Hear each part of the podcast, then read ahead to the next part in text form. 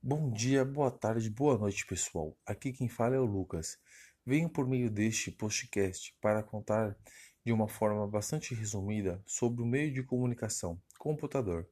Bom, o computador vem da palavra computer, ou seja, o mesmo foi criado com o intuito de realizar operações matemáticas, mas com o passar do tempo foi ganhando mais e mais funções, até chegar no, no que é hoje. Cientistas dividem a história da computação em quatro fases. A primeira geração foi de 1951 a 1959, que funcionava por meio de circuito e válvulas eletrônicas, além de serem imensos. A segunda geração, de 59 a 65, ainda muito grandes, eles funcionavam por meio de transitores.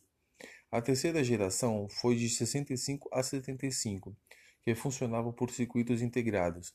A diminuição do tamanho também. Quarta geração foi de 75 aos dias atuais, que são os computadores de cada dia evoluindo mais.